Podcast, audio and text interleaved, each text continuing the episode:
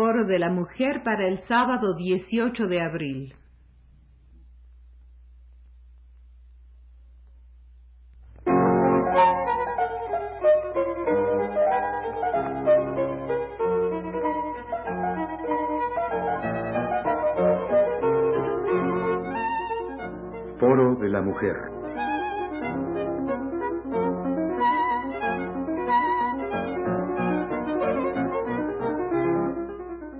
Programa de Alaide Fopa.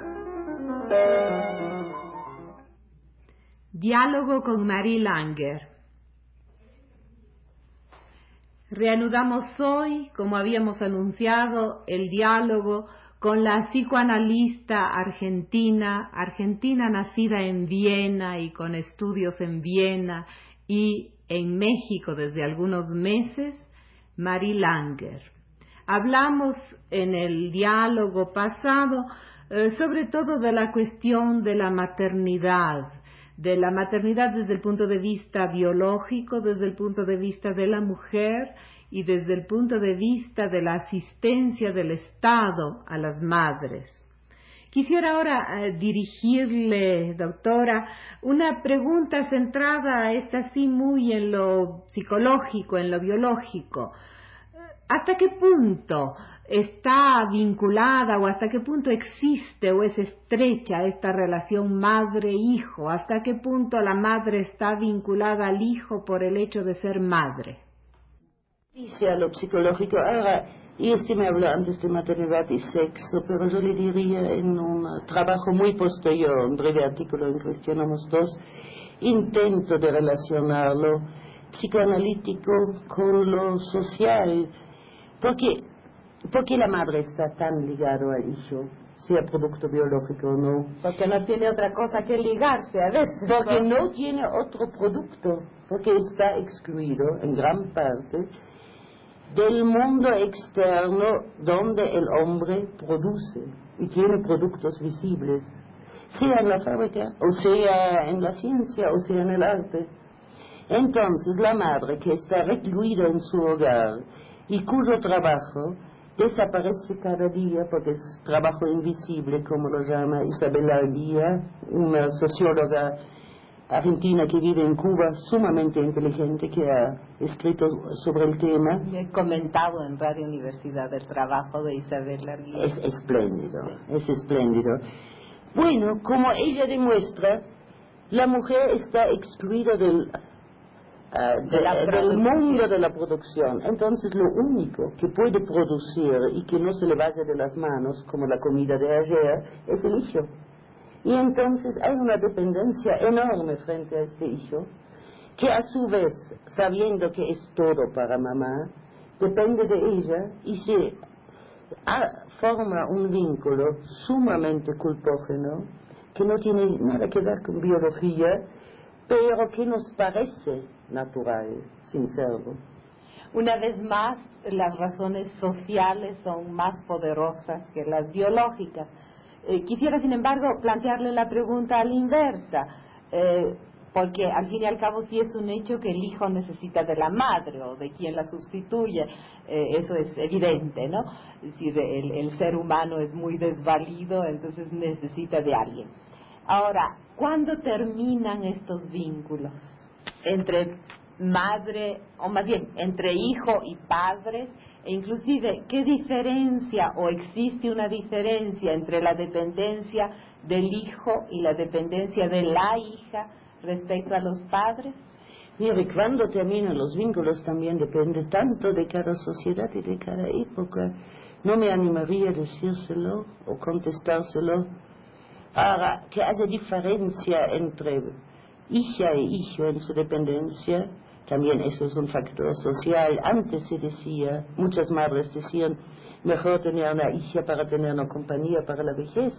Ahora eso ya no es muy válido. Y otras dicen mejor tener un hijo porque es más fácil educarlo, porque presenta menos problemas. Pero en esta época, por lo menos en clase media, donde los prejuicios frente a la educación de hijo o hija han disminuido bastante, no creo que haya diferencias significativas entre los sentimientos de una hija o de un hijo hacia los padres y viceversa. no solo sentimientos, sino necesidad de, apoyo o, al contrario, rebeldía ante la dependencia. Creo que es exactamente lo mismo. La hija será más dependiente y más rebelde si ha sido tratado en menos por los padres por ser hija mujer. Pero si no, no.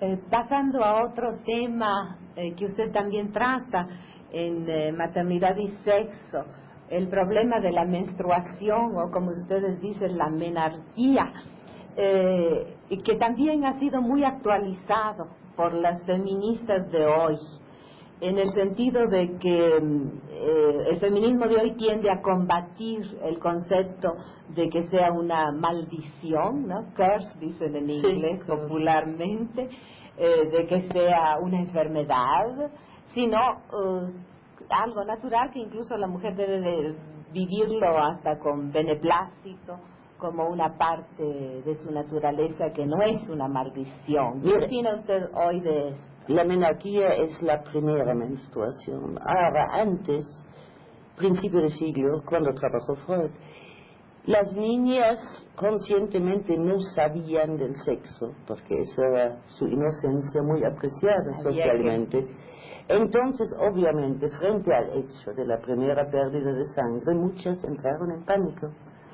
Y leyendo antiguas revistas psicoanalíticas, psicopedagógicas, siempre se insiste en hay que avisarles antes para que no se asusten. Bueno, sí, lógico.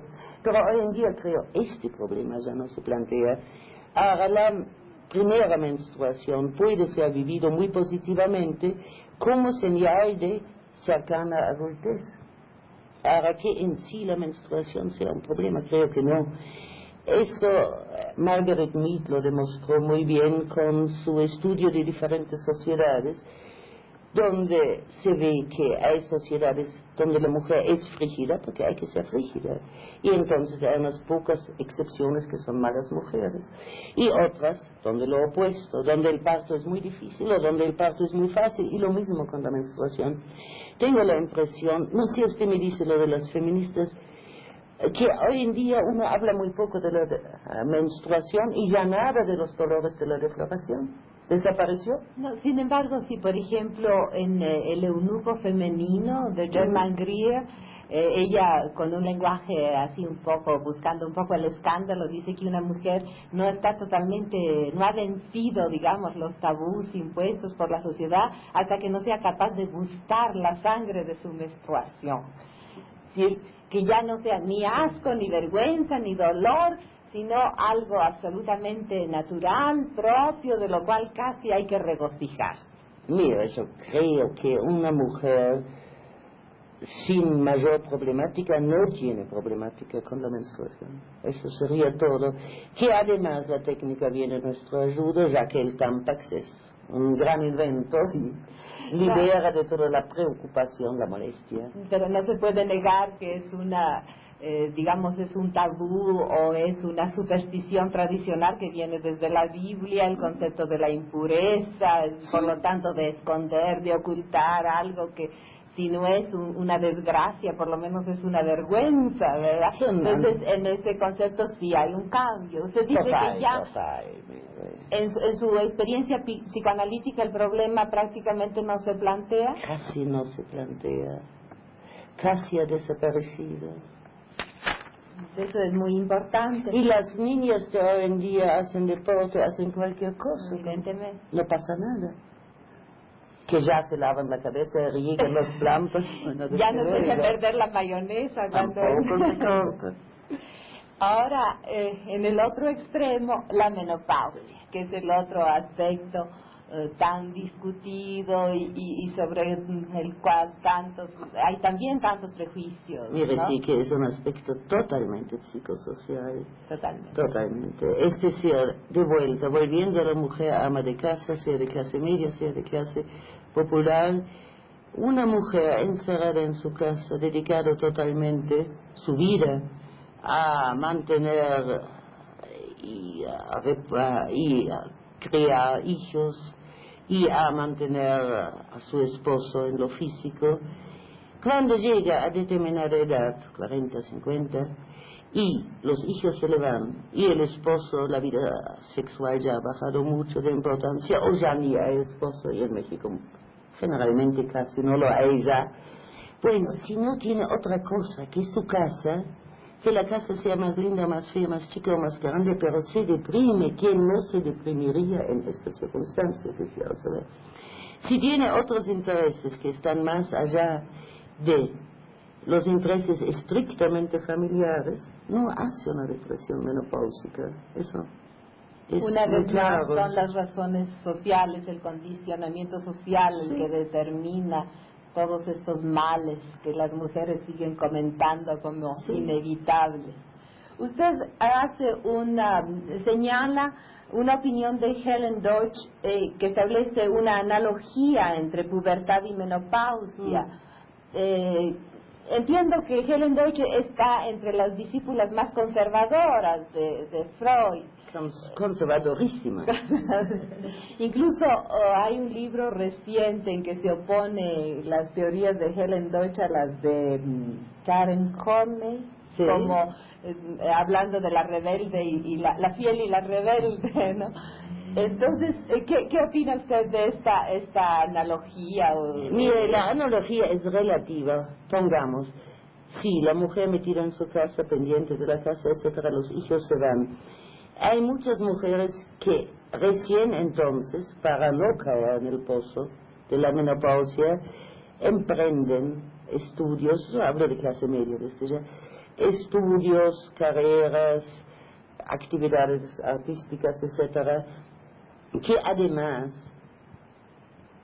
emprenden aventuras amorosas que saben que no les queda demasiado tiempo y entonces se puede interpretar como lo hace ah, Helen Deutsch como una analogía entre la pubertad donde la vida está por delante y uno arma sus proyectos y una segunda etapa de proyectos sea a nivel profesional o a nivel amoroso que se plantean cuando ya no se tienen hijos pero también en sentido inverso, es decir, lo que eh, la pubertad da, eh, la menopausia lo quita.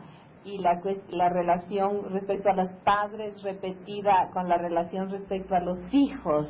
Bueno, eso que es estrictamente sí, tiene razón lo que dice Helen Deutsch, sin dejar mucha apertura, yo intenté meter la apertura que meten, ponen otros autores, eso estrictamente pasa a la mujer que depende totalmente de sus hijos. Entonces viene la gran depresión cuando el hijo se casa, qué horror, ¿no? Otra mujer lo roba. Y la gran expectativa de los nietos, que de todos modos no serán de ella. Entonces viene la lucha con la nuera, la lucha por cómo criar a los hijos, por eso, por lo otro, por todo. Y viene una situación muy amarga, pero ojo, ahí yo estaría de acuerdo con Isabel Arguía que esta mujer no es la mujer, o sea que la mujer no existe, sino el producto más deformado de nuestra sociedad de clases. Muchas gracias, doctora Langer. Creo que esta plática puede dar lugar a reflexiones de muchos tipos y por lo tanto será muy fecunda para los que nos escuchan. Muchas gracias.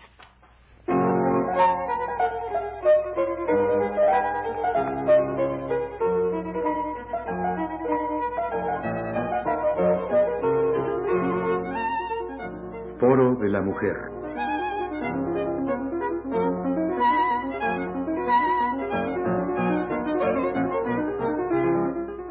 Un programa de Alaí de Fopa.